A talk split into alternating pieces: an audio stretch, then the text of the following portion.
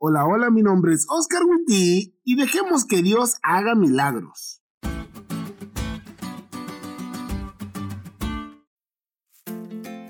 ¿Cuándo fue la última vez que agradeciste por algo malo? Sí, dije malo, no bueno.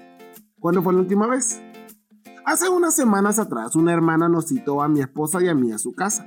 Le acababan de detectar un tumor en la cabeza, la operación es muy cara y se sentía descorazonada. Tenía miedo de morir y tenía muchas dudas. Ese día le dije, esta es la oportunidad para que Dios haga un milagro en su vida. No un milagro que usted escuche en un misionero o lea en una revista, sino en su vida. Puede confiar y ver a Dios obrar o puede lamentarse por lo que le está sucediendo. La animamos a que escoja la primera. Ese día oramos con ella y la pusimos en las oraciones de la iglesia de día y de noche. Y el domingo me llamó y fuimos a su casa.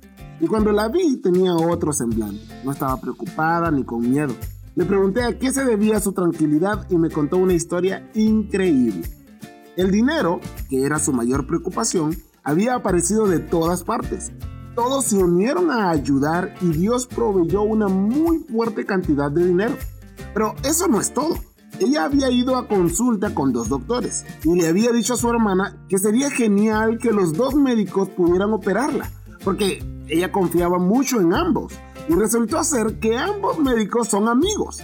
Y platicando entre ellos se contaron de la paciente que tenían, se dieron cuenta que era la misma y le dieron la sorpresa que los dos la van a operar por el mismo precio. Y otras cosas más que no les puedo decir porque este podcast sería muy largo. El punto es que Dios estaba haciendo cosas increíbles en su vida y me dijo, pastor, la última vez usted me dijo que esperara un milagro y Dios hizo más que un milagro. Ahora no solo yo creo en el poder de Dios, mi familia también cree.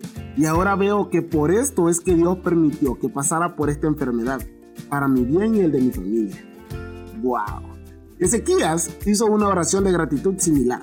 Isaías 38, 16 y 17 nos dicen, Señor, por tales cosas viven los hombres y también mi espíritu encuentra vida en ellas.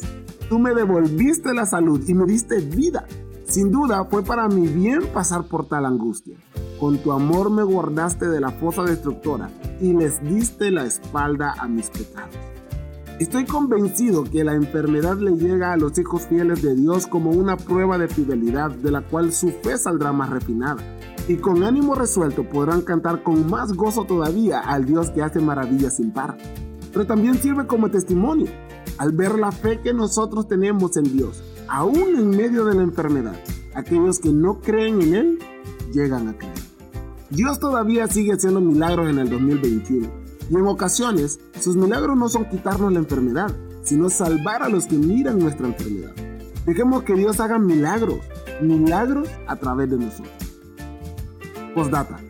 Toda la familia de esta hermana va a recibir estudios bíblicos después de años de estar renuentes a estudiar la Biblia. ¿Ven? Dios hace milagros. ¿Te diste cuenta de lo cool que estuvo la lección? No te olvides de estudiarla y compartir este podcast con todos tus amigos. Es todo por hoy, pero mañana tendremos otra oportunidad de estudiar juntos.